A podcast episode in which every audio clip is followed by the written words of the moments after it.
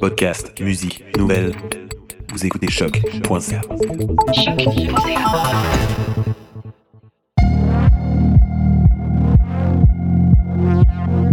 Bienvenue sur Trajectoire, l'émission Balado sur la recherche et création de la Faculté des Arts de l'Université du Québec à Montréal. Dans l'épisode d'aujourd'hui, nous recevons Heidi Barkoun, artiste transdisciplinaire, finissante de la maîtrise en arts visuels et médiatiques avec concentration en études féministes, et lauréate 2020 de la bourse Claudine et Steven Bronfman en art contemporain. Elle nous parle de son travail sur les attentes liées à la fécondation in vitro et de sa dernière exposition intitulée Let's Get You Pregnant. On l'écoute.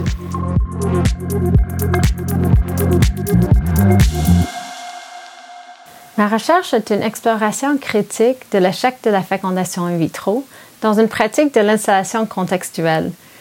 Euh, moi, je suis une artiste avec une démarche autobiographique. J'avais fait quatre ans de traitement de fertilité pendant lequel j'ai subi cinq cycles de fécondation in vitro infructueux. Et je voulais euh, euh, étudier ce, ce sujet et comprendre un peu plus euh, le processus et toutes les implications, euh, toutes les imbrications avec euh, la science, la procréation et les rôles sociaux des femmes dans la procréation. et donc, j'ai commencé la maîtrise en art visuel et médiatique pour parler justement de cet échec de fécondation in vitro. Donc, on entend souvent parler dans les médias des histoires de succès. Euh, on peut penser notamment à Judy Snyder ou Céline Dion. On entend rarement parler euh, des cycles qui échouent.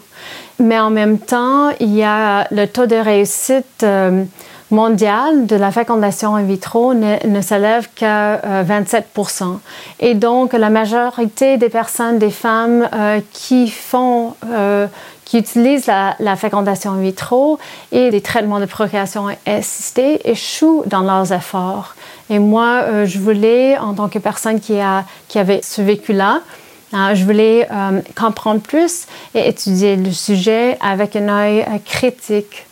J'ai décidé de poursuivre cette recherche euh, dans une pratique de l'installation contextuelle.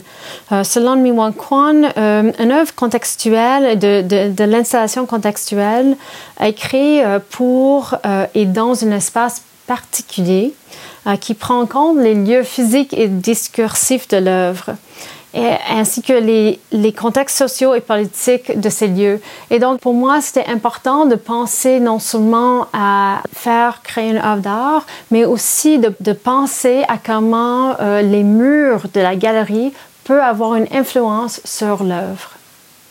Par cette recherche, euh, je voulais briser les tabous qui entourent euh, l'échec de la fécondation in vitro et aussi l'échec de ne jamais être mère. Donc, on vit dans une société qui euh, valorise la, la, maternité comme institution, pas nécessairement les vies de tous les jours des femmes qui sont mères, mais la maternité comme idée.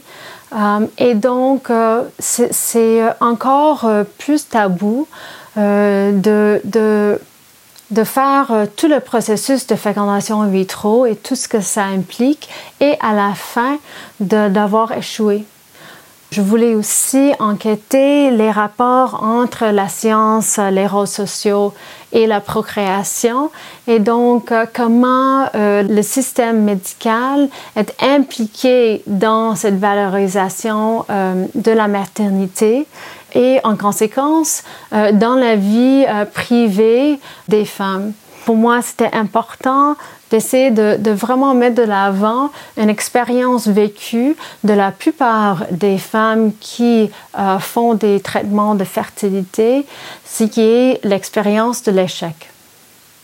Depuis un certain temps, je pense beaucoup à l'idée de la conversation comme acte ou idée, euh, comme façon de, partager des expériences vécues. Et euh, j'ai une concentration en études féministes et j'ai vraiment pensé à, la conversation dans le contexte de la lutte féministe dans les années 70 où il y avait plusieurs euh, groupes de conscientisation, en fait, qui est Consciousness Raising Groups en anglais où les femmes ont, s'est mis ensemble pour parler de leurs expériences vécues. Euh, et ensuite, à partir euh, de, ça, les militantes ont pu regarder ces expériences vécues pour euh, trouver des idéologies, des façons d'alimenter une lutte féministe qui inclut tous ces vécus. Et donc, pour moi, c'était une idée très intéressante aussi parce que la fécondation in vitro est un processus qui se vit toute seule. Et moi, j'ai essayé aussi de trouver une façon de me mettre en contact avec d'autres femmes. Et donc, euh, pendant que j'avais fait des recherches artistiques et théoriques et des recherches artistiques sonores où euh, j'ai essayé de, comprendre comment utiliser ma, ma voix dans une œuvre euh, sur, euh, sur la fécondation in vitro. Et j'ai fait un appel à la participation pour essayer de trouver d'autres femmes qui ont premièrement vécu des échecs de la fécondation in vitro et qui, comme moi, ne sont jamais devenues mères à la fin. Pour moi, c'était important de, de, mettre de l'avant euh, les expériences pour lesquelles on entend très peu. Et donc, euh, quand j'ai lancé l'appel à la participation, euh, j'aurais été euh, satisfait avec quelques femmes. J'avais aucune attente en fait parce que c'est tellement tabou qu'on en parle très peu même entre femmes.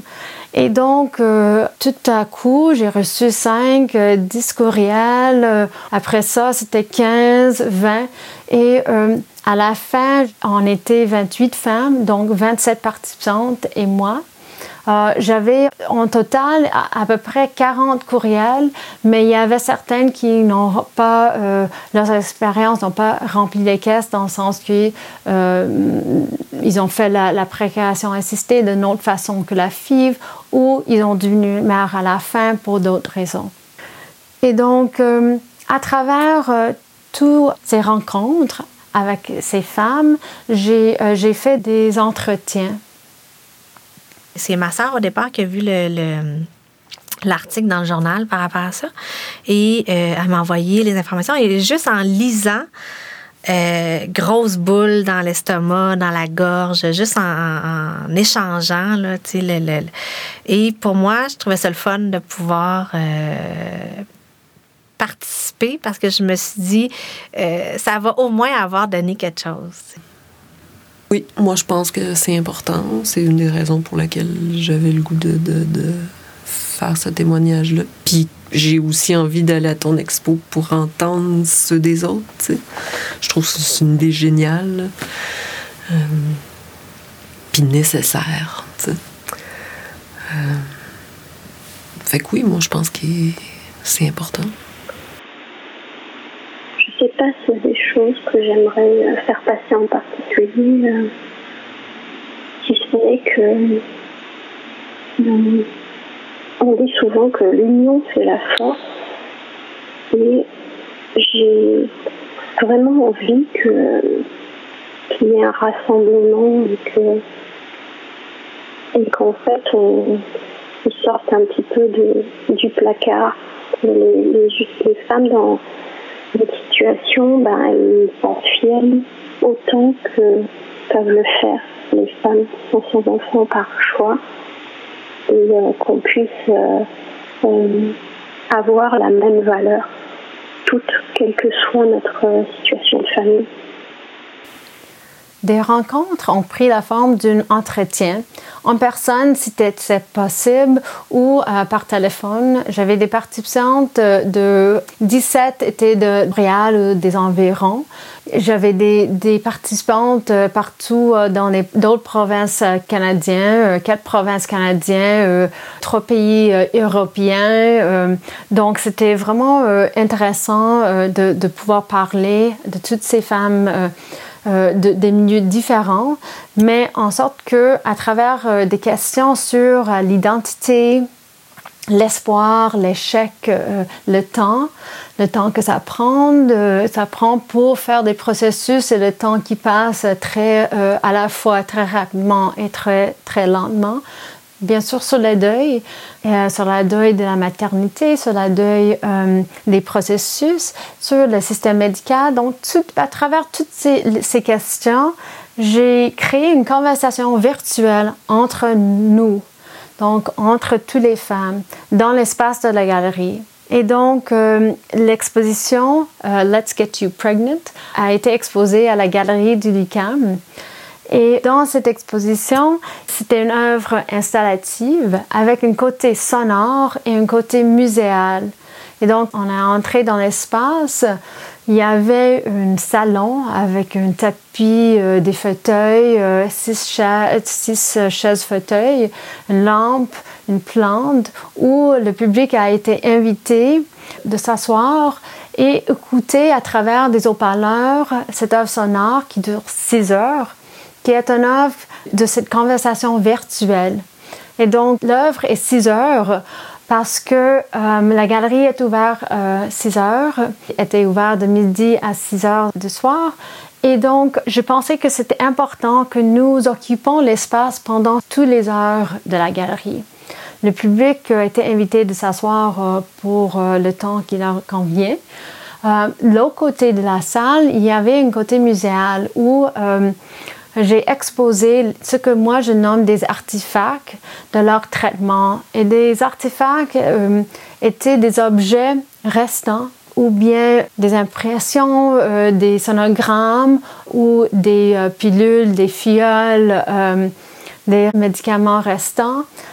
toutes ces choses qu'ils ont gardées pour témoigner d'un processus qui finalement n'a aucun autre témoin.